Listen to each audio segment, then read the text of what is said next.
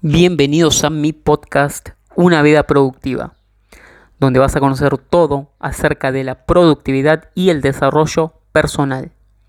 Mi nombre es Nicolás Sánchez Izame, soy autor y emprendedor y en este podcast te voy a enseñar todo lo que aprendí acerca de cómo gestionar el tiempo que tenemos disponible para poder cumplir con nuestras metas y nuestros objetivos. Así que sin más, comenzamos. ¿Qué tal chicos? ¿Cómo están? Espero que la estén pasando súper. Bienvenidos a un episodio más de tu podcast Una vida productiva. El episodio número 115.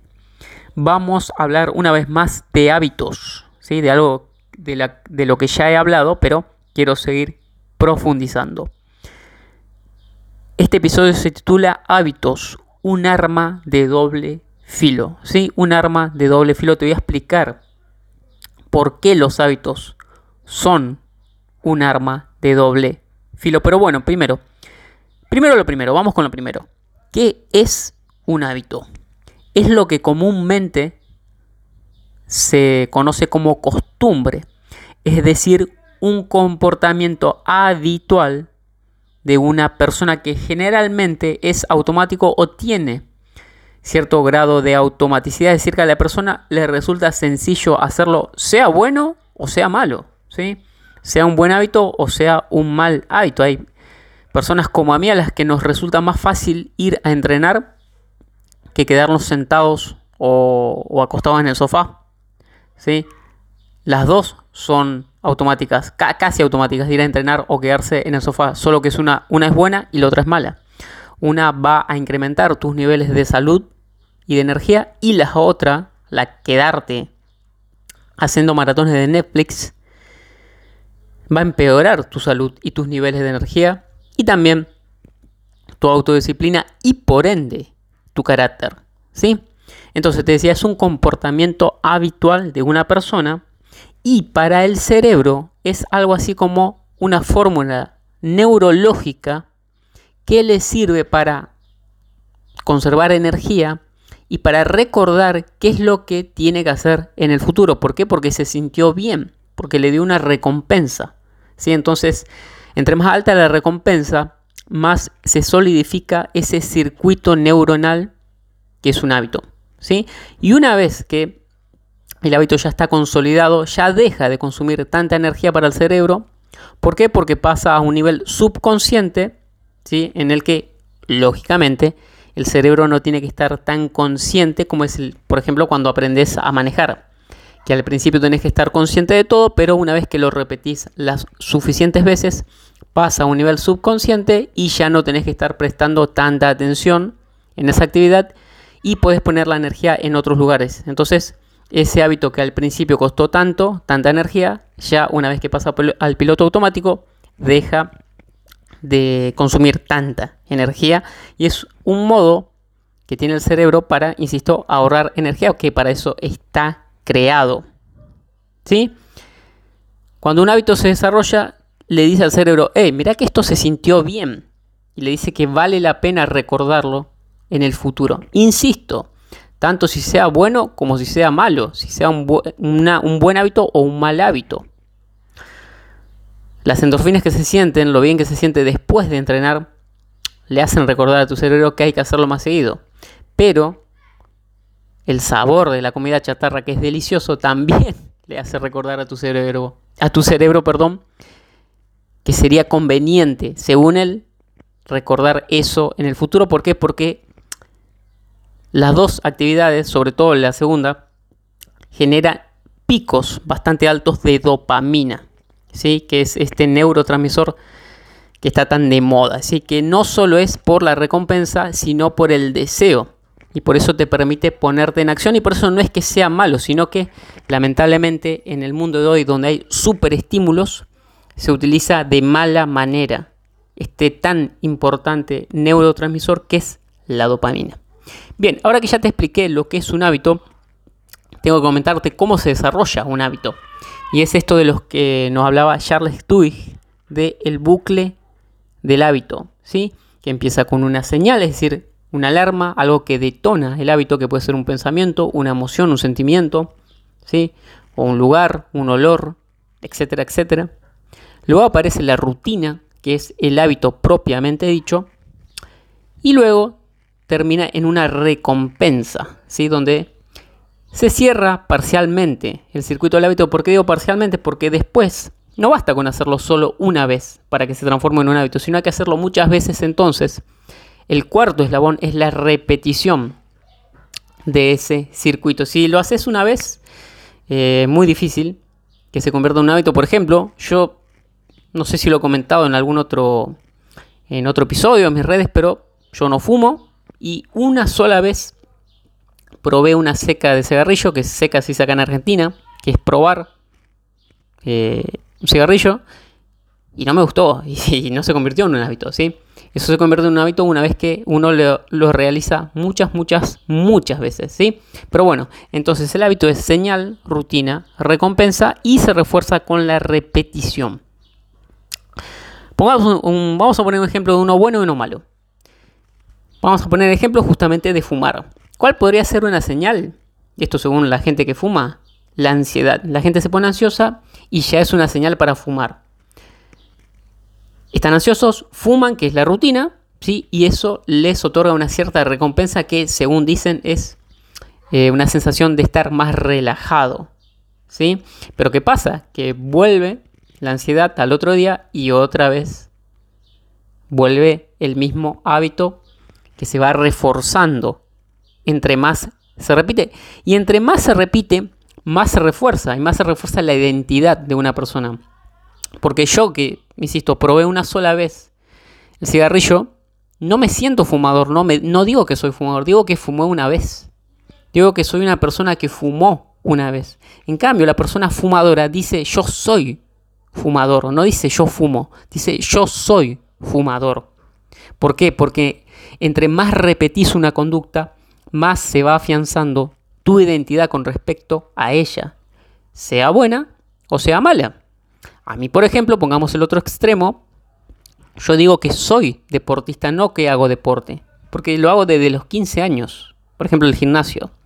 Soy deportista, ya me considero deportista, no soy deportista de elite, por supuesto, pero no es que hago deporte, sino que soy deportista. ¿Me explico? Bien, entonces te decía, ese sería un hábito malo, el de, fumar. Ahora vamos con un hábito bueno y vamos a seguir con el deporte. Señal.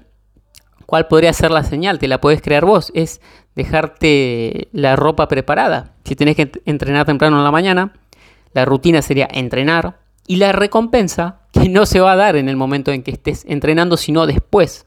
Cuando te sientas tan bien luego de que, primero, hiciste algo difícil y segundo, vas a sentir esas endorfinas que genera nuestro, cerebro a modo de recompensa. ¿Para qué?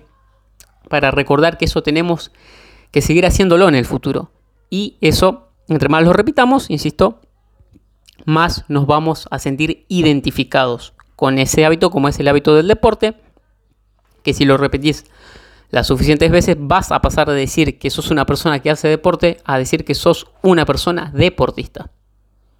Bien, entonces, ahora que ya te expliqué qué es un hábito, cuál es el bucle del hábito, ¿por qué digo que es un arma de doble filo? Y ya ha quedado casi implícito en toda esta explicación. ¿Qué pasa? Que si vos desarrollas buenos hábitos, como comer comida saludable, dormir a horarios, entrenar, mover tu cuerpo, leer diariamente, formarte, seguir aprendiendo, tener buenas relaciones, vas a crear una buena vida. Ahora, si por el contrario desarrollas malos hábitos como fumar, tomar alcohol, drogas, ver pornografía en exceso, masturbarte, perder energía, tener malas relaciones, vivir saliendo de fiesta, maratones de Netflix, ¿a dónde crees que te van a llevar esos malos hábitos? Por eso digo que son un arma de doble filo, porque si desarrollas hábitos excelentes, tu vida va a ser excelente. Pero si desarrollas malos hábitos, tu vida va a ser mala. ¿Y qué pasa? Que generalmente los malos hábitos como te he nombrado, como los cuales te he nombrado, generalmente generan picos de dopamina más altos que los buenos hábitos. ¿sí? Es más fácil caer en los malos hábitos como la comida chatarra o mirar pornografía. Es mucho más fácil que salir a hacer deporte o comer comida sana. ¿Por qué? Porque, insisto, la comida sana no es tan sabrosa como la comida chatarra. La comida chatarra te genera unos picos más altos de dopamina y por eso es que gusta tanto. ¿Sí? Incluso la pornografía, no sé si sabías, pero genera picos de dopamina más alto, más altos incluso que el sexo natural. Se dice más o menos que el sexo natural genera en términos porcentuales basales un 200% de dopamina y la pornografía más de 300%. Y esa es una de las, de las cuestiones porque muchas personas, sobre todo los hombres, que es el sexo más afectado de la pornografía, sienten más placer con la pornografía que estando con una mujer. Y es por esto que te digo, porque la pornografía genera picos altísimos de dopamina y encima por periodos muy dilatados de tiempo. ¿Sí?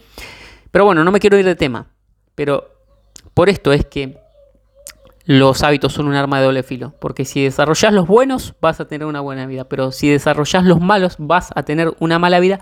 Y es muy fácil caer en la trampa de los malos hábitos, es más fácil tener malos hábitos porque son muy adictivos. ¿sí? Ahí es donde empiezan las adicciones. ¿Por qué cuesta tanto salir de estas? Por, por esto que te digo, porque se generan unos picos, unos picos tan altos de dopamina que el cerebro dice, uy, esto se sintió muy bien y cree el cerebro, la parte más primitiva que tenés que seguir haciendo eso porque es beneficioso para tu vida.